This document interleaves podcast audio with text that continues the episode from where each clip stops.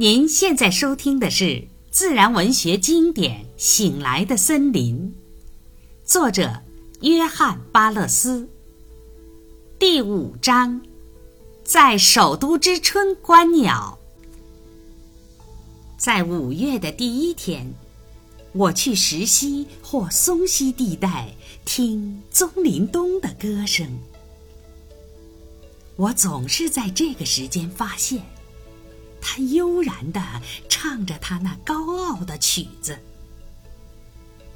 此时，甚至更早一些，也可以看见其他冬类，诸如威尔逊冬、绿背冬、隐居冬。后两者深沉宁静，前者歌声悦耳。在五月初。我偶尔会发现林中鹰类成群，它们仔细地探索着每一条树枝与每一片树叶，从最高的郁金香到最矮的香灌木，在飞往北方的漫漫旅途中，急切地寻找食物。夜间，它们就飞走了。某些种类，诸如北森鹰、利胸林鹰以及布莱克伯恩鹰，在其短暂的逗留期间，几乎如同在家乡那样自由自在的歌唱。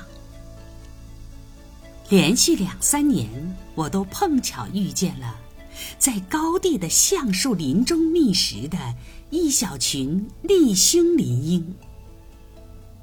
它们在高高的树枝上，动作略微迟缓，显然是想在此地稍作停留。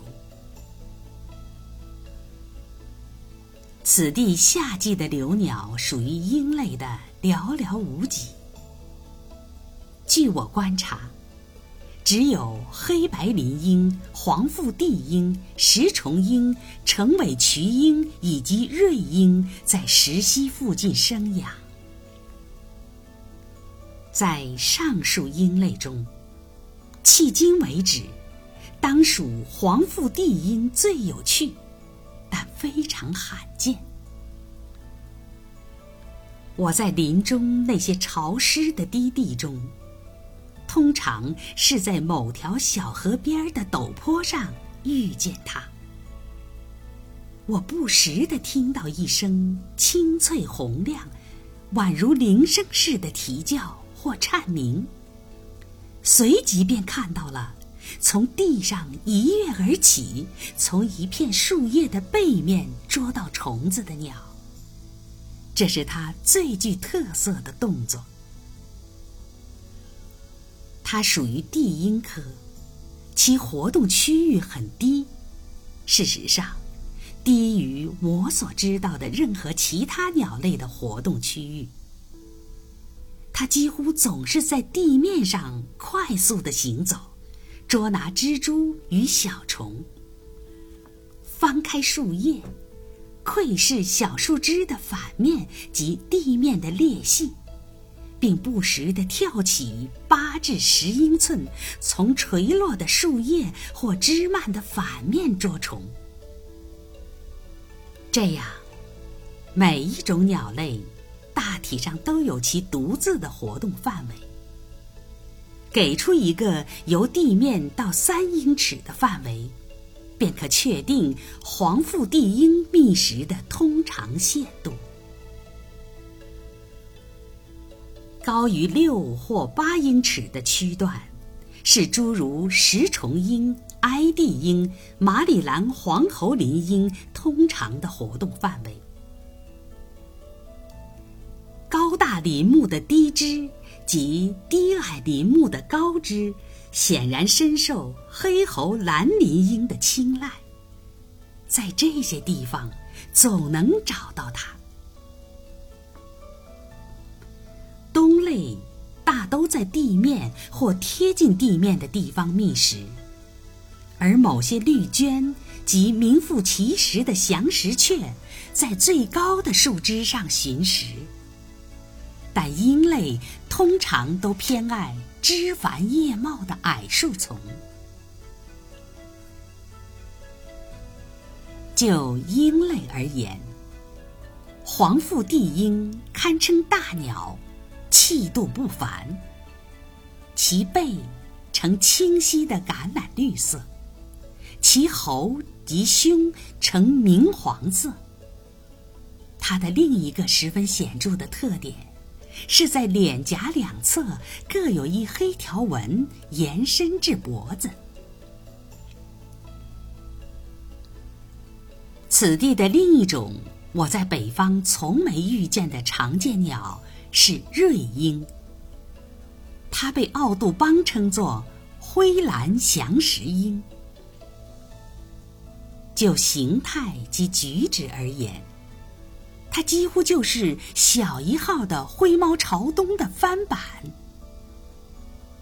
当你出现在它的领地，令它不安时，它像小猫咪似的喵喵叫，竖起尾巴摆动着，垂下羽翅，做出各种各样的动作。其动态令人想起它那灰色的原形。其上身呈淡灰蓝色，由下渐渐淡化，至胸腹部已变成白色。它是一只娇小玲珑的鸟，长着一根细长灵巧的尾巴。其歌声是一种口齿不清、吱吱嘎嘎、缺乏连贯的颤鸣，时而略像金翅雀，时而像小灰猫朝东，时而又像金色小啄木鸟。虽变化无穷，但缺乏节奏。与乐感，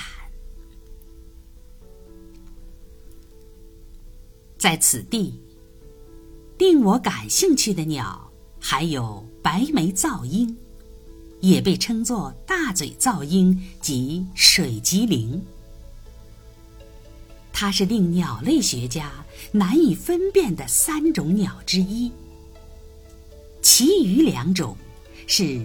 众所周知的成顶噪鹰或林吉林与黄眉噪鹰或小噪鹰，眼下的这种白眉噪鹰虽然不多，但也常常可以在岩石溪一带遇见。此鸟敏捷活泼，属于迷人的歌手那类。在五月阳光明媚的一天，我看到一对此类噪鹰在两条小溪之间飞来飞去，取两者的终点停下，雄鸟迸发出我所听到过的最富有情感的即席演唱，其歌声是瞬间的喷涌。始于三四声，恰似竖笛的清脆圆润的音符，终于急速杂乱的颤鸣。此鸟只是在色彩上与冬相似，上身是橄榄褐色，腹部是灰白色，脖与胸上带有斑点。其生活习性、形态及声音，与百灵相像。